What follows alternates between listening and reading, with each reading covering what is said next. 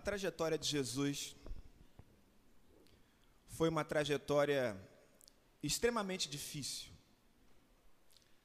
A Bíblia diz que Jesus, desde o seu nascimento, foi alvo de perseguição.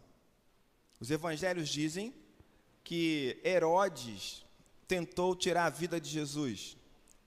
E para lograr êxito no seu intento, ele acabou assassinando todas as crianças de Belém e dos arredores com dois anos para baixo. Jesus, com seus pais, ainda menino, teve que fugir para o Egito. E de lá só retornou, segundo a Bíblia, quando Herodes, o rei Herodes, estava morto. Mas como o filho de Herodes era o novo rei, a família, temendo mais uma perseguição, fixou residência numa aldeia chamada Nazaré. Então Jesus, ele viveu a sua infância num lugar que não tinha recurso algum. Era a periferia da periferia, entende? Ali Jesus cresceu. Ali Jesus aprendeu o ofício de seu pai José. Ali ele aprendeu a lidar com as pessoas.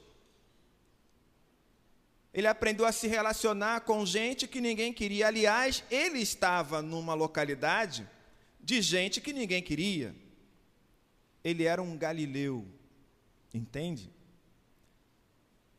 Diversas vezes Jesus enfrentou oposição na sua jornada. Quando ele estava para começar o seu ministério, ele foi tentado por Satanás no deserto. Quando ele vai até a sinagoga da sua cidade para dizer que o negócio dele era pregar, era curar, era libertar, estar com as pessoas, ele foi obrigado a abandonar a cidade porque as pessoas não compreendiam como alguém que era como elas, um filho de carpinteiro, poderia ter uma missão tão especial. Jesus foi alguém que ele cresceu sabendo qual seria o seu fim. Ele sabia. Ele já conhecia o desfecho. Então, cada dia que ele vivia, era um dia a menos. E aí faz todo sentido você ouvir Jesus dizendo assim: é preciso fazer as coisas enquanto ainda é dia. Não há tempo a perder.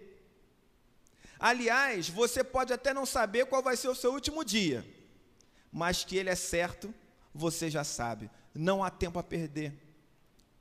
Então, Jesus, ele enfrentou todas as oposições possíveis. Entrava ano, saía ano, e o fim se aproximava mais, e a cruz se aproximava mais.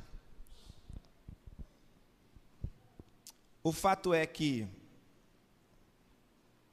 quando chegou na semana da cruz, a última semana de Jesus, a semana da sua maior angústia, da sua maior dor, do seu maior sentimento de desamparo, ele tinha um lugar preparado para celebrar com os discípulos. E quando ele chegou naquela sala para a celebração da Páscoa, em que ele instituiu a ceia, a palavra de Jesus é uma palavra de difícil compreensão mesmo sabendo que a morte estava perto, que o sofrimento estava perto, que ele seria açoitado, surrado, escarnecido e crucificado, ele disse: Tenho desejado ansiosamente comer convosco esta Páscoa. Jesus está dizendo: apesar de tudo, apesar do que a vida me impõe, apesar da dificuldade da minha missão, apesar da dor que eu vou sentir, dos cravos, da cruz que eu vou ter que carregar, do abandono, do sofrimento, apesar de tudo isso, que faz parte da minha vida, do meu fim aqui, esse momento é o momento da minha ansiedade, do desejo profundo. Como eu queria que esse momento chegasse. Como eu queria estar com vocês sentado aqui, celebrando, me alegrando, vivendo a história dos nossos antepassados, lembrando que os nossos antepassados também enfrentaram sofrimento, também atravessaram desertos, mas chegaram a uma terra que mana leite e mel. Como eu queria estar aqui agora contando para vocês isso, relembrando isso, porque a vida não termina na cruz. A vida, às vezes, pode ser um suplício, mas a cruz para nós representa uma passagem.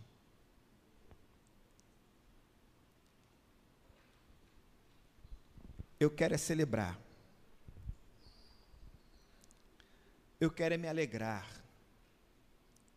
Eu quero olhar para essa mesa como Jesus olhou com seus discípulos e dizer: olha, a aflição é certa,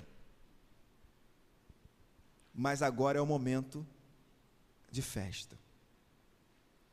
Aliás, o apóstolo Paulo disse que as aflições desse mundo não podem ser comparadas com a glória que em nós há de ser revelada. E é essa glória que deve trazer alegria para você. Eu não sei quais foram as suas perdas durante esse momento de pandemia, mas eu sei no que você deve focar agora. Agora você tem que se lembrar que antes de você, muitas outras pessoas estiveram na mesma estrada. Muitas outras pessoas passaram dificuldades, mantiveram a fé em alta, permaneceram firmes, constantes, inabaláveis e sempre abundantes na obra do Senhor. E o trabalho dessas pessoas não foi em vão, tanto é que você está aqui hoje. Entende? O sacrifício de Jesus não foi em vão e nunca será. Então, ao participar dessa mesa, lembre-se disso. Lembre-se que Jesus, Ele deseja comungar com você ansiosamente. Ansiosamente. E o que você traz para a mesa? O que você traz para a mesa? O que Pedro levaria para a mesa? O que André levaria para a mesa? O que Tiago levaria para a mesa? Quem somos nós para trazer para a mesa simplesmente as nossas dores? A dor faz parte, mas quem somos nós para trazer só isso? Porque aquele que está no centro da mesa, daqui a pouquinho vai dar a sua vida, entende? E ainda assim, ele está festejando. Jesus fez isso e você precisa fazer?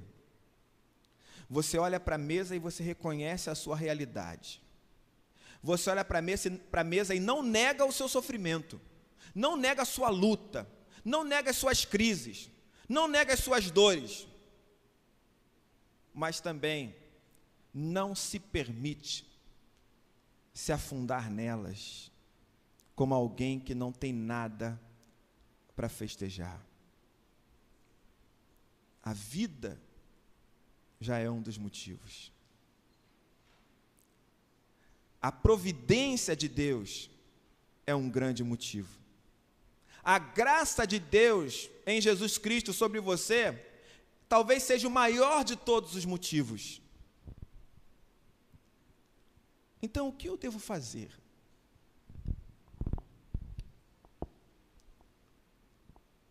Eu devo tomar uma coragem para negar a mim mesmo, tomar a minha cruz e prosseguir. Ao comer esse pão, você precisa se lembrar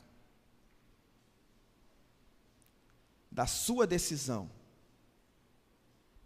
de morrer com Jesus na cruz. Ao beber esse cálice, você precisa se lembrar da decisão dele de viver em você. Você agora pertence a ele. Pertence a ele. Você é capaz de dizer isso, de professar isso? Você é capaz de dizer, eu pertenço a Jesus? Quem é capaz de dizer isso aqui? Eu eu pertenço a Jesus. Você pertence a Jesus? Eu pertenço a Jesus.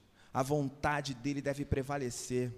Se é esse sentimento que você tem, biblicamente você não precisa de mais nada. A Bíblia diz: se você confessar com a boca Jesus como Senhor e no seu coração crer que ele ressuscitou, se você acreditar nisso daqui, olha, é porque a salvação chegou até você. É isso. Que esse seja um momento de fé, de alegria, de celebração, de festa, de amor, de graça.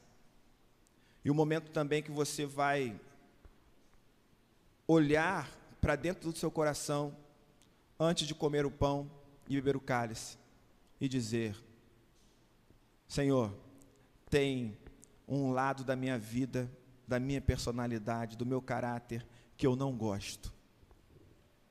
E eu quero deixar aqui. Eu quero deixar diante do altar isso. Para que eu saia daqui nessa noite uma nova pessoa. Alguém que não quer mais carregar esse erro, esse fardo. É uma decisão que você precisa tomar. Eu não posso tomar por você. Feche seus olhos então e pense no que você precisa deixar.